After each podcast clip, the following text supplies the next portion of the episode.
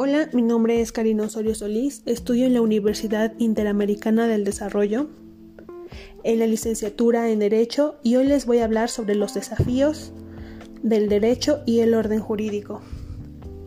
Primero vamos a definir qué es el derecho. El derecho significa conjunto de normas eficaces para regular la conducta de los hombres. Su origen histórico lo encontramos en el hombre mismo, surge en el momento en el que varios de ellos se relacionan y reglan sus actuaciones de acuerdo con mandatos obligatorios con el fin de evitar los conflictos sociales. Por esta razón, el derecho es tan antiguo como el hombre y la vida social.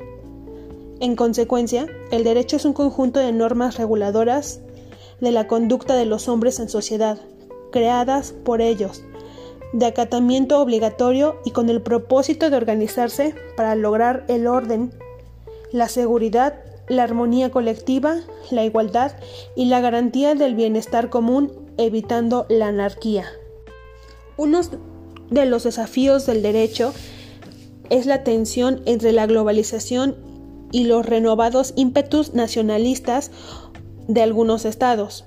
Los difíciles problemas jurídicos que surgen de esta tensión en todas las áreas del derecho, desde el derecho comercial y financiero hasta los derechos humanos. La globalización genera un fuerte impacto en el derecho. El papel del derecho en la globalización es determinante, ya que concreta los valores que encierra todo sistema jurídico y se encarga de modular y construir la norma que regula las conductas futuras. Otro de los desafíos está ligado con el anterior, Hoy son mucho más fuertes los conflictos entre el multiculturismo y la tensión homogenizadora.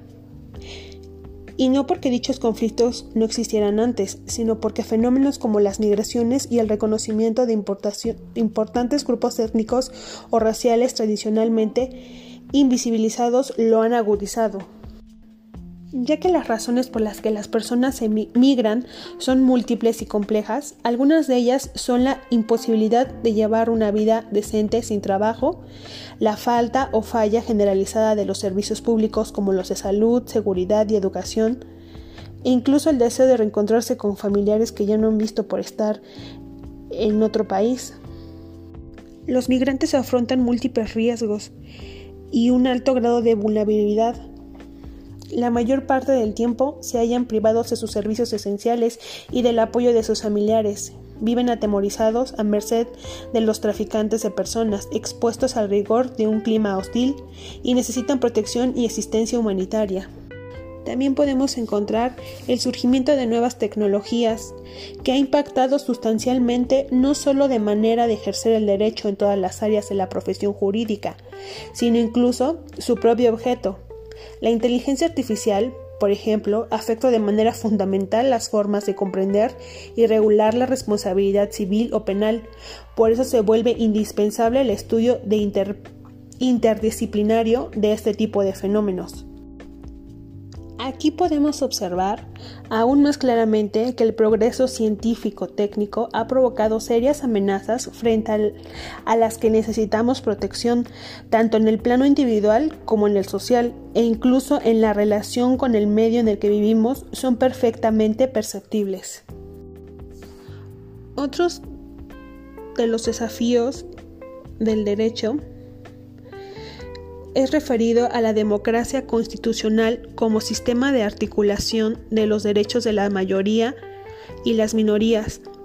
En la última década ha resurgido con fuerza en muchos países la idea que las mayorías tienen el derecho a imponer sus creencias políticas e incluso religiosas a toda la población, esta tesis suele ser formulada a través de emotivos discursos populistas que cuestionan la legitimidad de los límites impuestos a las mayorías o más exactamente a los políticos que dicen representarlas. En esa medida es urgente volver a retomar con renovado vigor discusiones referidas a los derechos de las minorías y a la legitimidad de los órganos que operan no solo en el ámbito nacional, sino internacional. Y ahora les voy a hablar del orden jurídico. Una de las funciones básicas del Estado es la producción de normas jurídicas, las que se supone tienen por objeto organizar y hacer funcionar a la sociedad, resolver conflictos y preservar el orden y la paz social. De hace, hace poco más de 200 años, el documento legal que contiene las reglas más importantes, tanto de la organización de los poderes públicos como de las relaciones entre sí y de estos, son los ciudadanos con las constituciones, las cuales derivan las leyes, los tratados internacionales, los reglamentos, la jurisprudencia y los sistemas federalistas, como es en el caso de México. Además de que la gente cantidad de leyes federales se repiten otras tantas en los 32 entidades federativas, lo que crea un laberinto jurídico. Se supone que en México es un Estado de derecho, se presume que existen buenas leyes y se piensa que el hecho de tener muchos ordenamientos jurídicos y gigantescas estructuras burocráticas en los ámbitos de procuración e impartición de justicia acreditan nuestra vocación y devoción por las leyes. Sin embargo, la realidad es muy diferente. La calificación de diversas instituciones mundiales otorgan a nuestro país en el orden jurídico es vergonzoso. Esas evaluaciones nos sitúan en los últimos lugares nos sitúan en los últimos lugares en aplicación de la ley, cumplimiento de contratos, seguridad jurídica, deshonestidad, niveles desorbitantes de impunidad mala y calidad de la justicia. Estos datos reprobatorios en materia de orden jurídico también se corroboran por organismos nacionales, en los próximos como el CIDE, UNAM e INACIPE. El ordenamiento jurídico es fundamental para la construcción de una sociedad en paz, con Estado de Derecho, capaz de regirse a sí misma mediante una serie estructurada y coherente de normas. Evita que las leyes se contradigan, se antepongan o que existan situaciones imposibles de juzgar.